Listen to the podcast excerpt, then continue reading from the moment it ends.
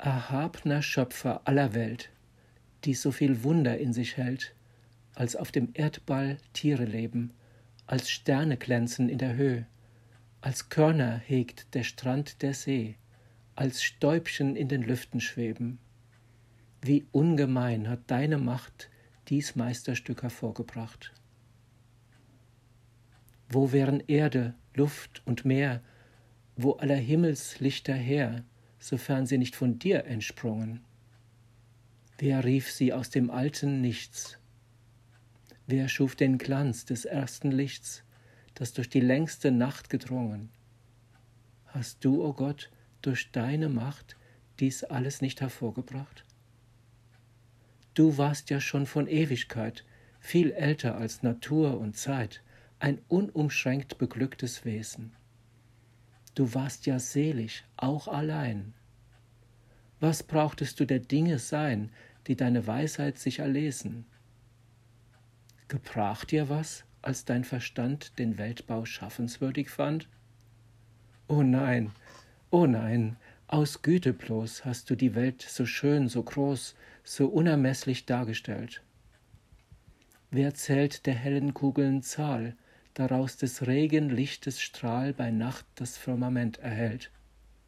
Sie glänzen stets, wie wohl den Tag ihr Glanz nicht überwinden mag.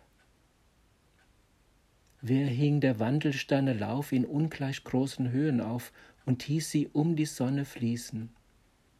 Wer wies doch jedem seinen Kreis, so kräftig, dass sie Bahn und Gleis im Schwunge nicht verlassen müssen, da sonst, was sich mit Schleudern regt, den Mittelpunkt zu fliehen pflegt.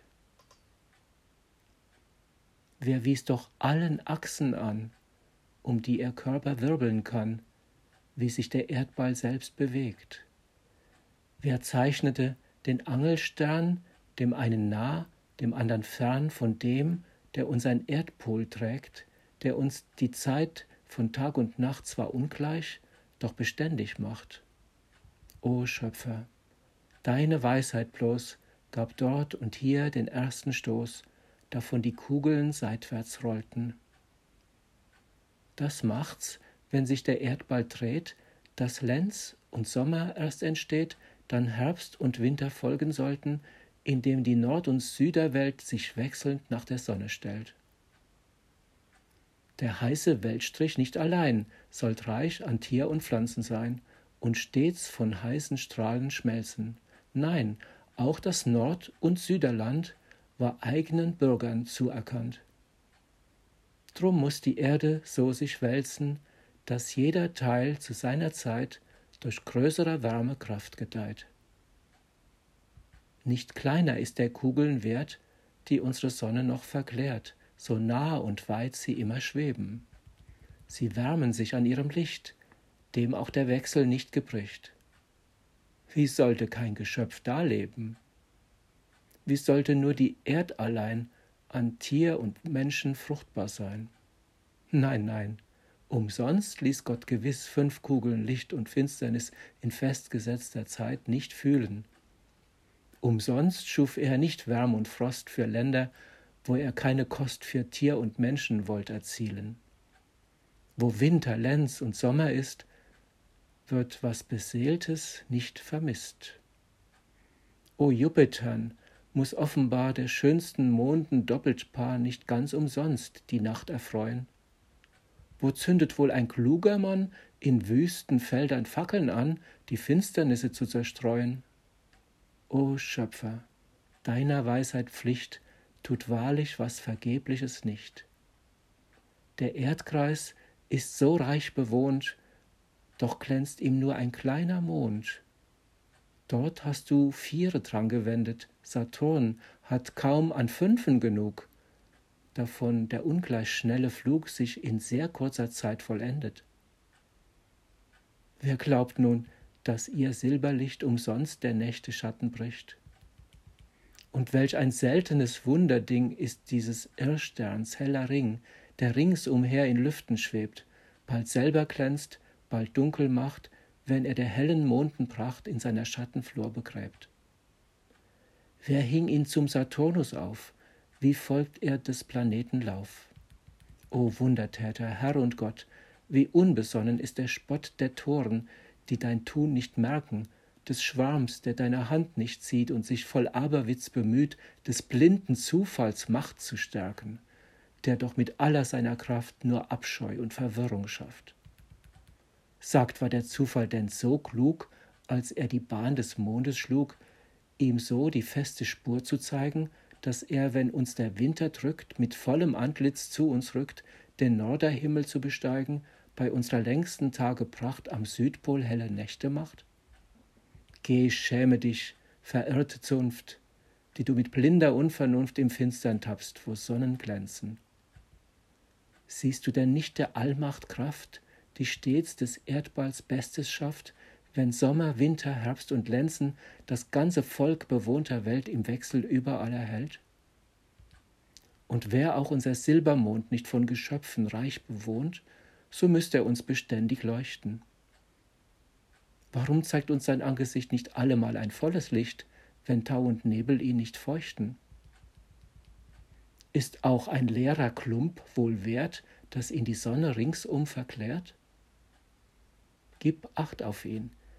Wie kehrt er sich in Monatsfrist so ordentlich nach dem beliebten Sonnenlichte?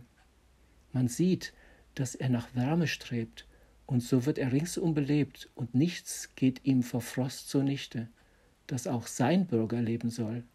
Drum scheint er uns nicht täglich voll.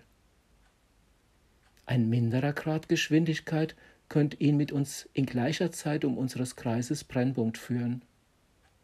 So blieb er wohl ein Wandelstern und dürfte doch, wie Mars, von fern sein rundes Antlitz nie verlieren, auf unserer Hälfte voller Schein, auf jener ewig finster sein. Genug, die Weisheit schuf die Welt die doch viel mehr noch in sich hält als lauter Sonnen und Planeten? Wo bleibt die ungemeine Zahl der durch den blassen Dunst und Strahl geschwänzt und bärtigen Kometen? Darauf, o oh Gott, dein Allmachtruf nicht minder Kreaturen schuf.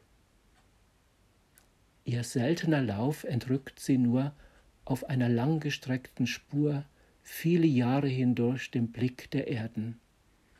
Doch können sie bald kalt, bald warm, durch deiner Güte Vaterarm wohl an Geschöpfen fruchtbar werden, wenn selbst der Dampf, der uns erschreckt, sie vor der Sonnenhitze deckt. Schon mehr als dreißig sind gezählt, wo unsere Sonne Licht nicht fehlt. Wer weiß, ob wir die Hälfte kennen, wir wissen ja das Zehntel kaum von dem, was in des Himmelsraum für flammenreiche Kugeln brennen die doch der Ausspruch kluger Welt schon längst für lauter Sonnen hält. Und wenn nun dieser Sonnenherr nicht minderen Welten dienstbar wär als unser Sonnenball belebt, wie groß wird da die Anzahl sein der Kugeln, die ihr blasser Schein in tiefer Himmelnacht begräbt. Ach, in wie vieler Welten Schoß bist du, o oh Gott, an Wundern groß. Dich lobt der Körper große Zahl, die du mit tadelfreier Wahl aus ihrem alten Nichts gezogen. Dich lobt der Geister freier Mund, wird ihm Gesetz und Ordnung kund, wonach du alles abgewogen. Dich lobt, o oh Gott, dein weites Reich. Ja, Schöpfer, dir ist niemand gleich. Bei so viel tausend Wundern nun, was ist der Mensch? und all sein Tun, dass du, o Höchster, sein gedenkst.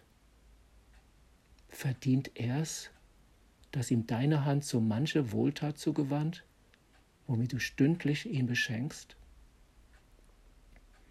War er's in seinem Nichts wohl wert, dass du auch ihn zum Sein begehrtest? Der trefflichsten Geschöpfe Zier, viel tausend Geister dienen dir, die dort in höheren Sphären wohnen, erhabene Seelen besserer Kraft, von ungleich größerer Eigenschaft, verehren dich zu Millionen. Wie könnten wir uns unterstehen, unendlicher, dich zu erhöhen? Ist unseres Lebens längste Zeit vor dir wohl eine Spanne breit? Währt unser Hauch wohl wenig Stunden, fährt unser Sein nicht wie der Wind? denn eh ein dünner Rauch verschwindet, ist unser Odem schon verschwunden vor dir, o oh Gott, dem tausend Jahr ein Tag ja noch viel minder war. Sind tausend Jahre dir ein Tag? Wie kommt's, dass man sich schmeicheln mag, auf dieser Flucht noch alt zu werden? Kaum einer lebt den zehnten Teil, die größte Menge entflieht in Eil der Eitelkeit bewohnter Erden. Kaum hat sie fünfzig Jahre erstrebt, so hat sie völlig ausgelebt. Dies Ziel, o oh Gott, dem niemand gleicht, hat meiner Tage Lauf erreicht, hat jetzt dein Knecht beglückt errungen. Dein Wink hat meine Kraft gestärkt, dass Seele und Körper unvermerkt ein halb Jahrhundert durchgedrungen, bevor was Geist und Glieder rührt, der mindesten Schwächung grad gespürt. Wie manchen Freund hab ich gekannt, der sich bei gleichen Kräften fand und gleichwohl längst vor mir erblichen. In frischer Jugend voller Saft verlor so mancher Geist und Kraft, ist mancher schnell der Welt entwichen. Auch manch Geschwister wird vermisst, das mir sehr jung entrissen ist. Herr, war ich's vor so vielen wert, dass meine Kraft sich nicht verzehrt wie Lampen, deren Docht verglimmt? Hat deine Vorsicht mich ersehen zu Diensten, die noch nicht geschehen und die dein Ratschluss schon bestimmt? Bin ich geschickt dazu erkannt? Sieh, Herr, ich bin in deiner Hand. Du bist der Töpfer, ich der Ton, du, Herr, der Vater, ich der Sohn. Ich bin das Werkzeug, du der Meister. Mach alles, was du willst mit mir. Nur wirf mich nicht erzürnt von dir, du höchstes Gut erschaffener Geister. Lass meinen Dienst nur nicht gemein, nicht schändlich, nicht verwerflich sein. Ich küsse deine Vaterhand, die ich noch stets geschäftig fand, mein unverrücktes Wohl zu bauen. Der will ich ferner, was ich bin, mein Glück und Leben, Leib und Sinn, kurz was nur mein ist, anvertrauen. Jedoch, o Gott, was ist wohl mein? Ich, Welt und Himmel, sind ja dein. Kann ich hier noch was Gutes tun, so lass mich höchster niemals ruhen, was dir gefällt, ins Werk zu setzen. Doch läuft mein Stundenglas bald aus, so führe mich in jenes Haus, wo du die Deinen wirst ergötzen. Da will ich mehr als hier geschehen, die Wunder deiner Weisheit sehen.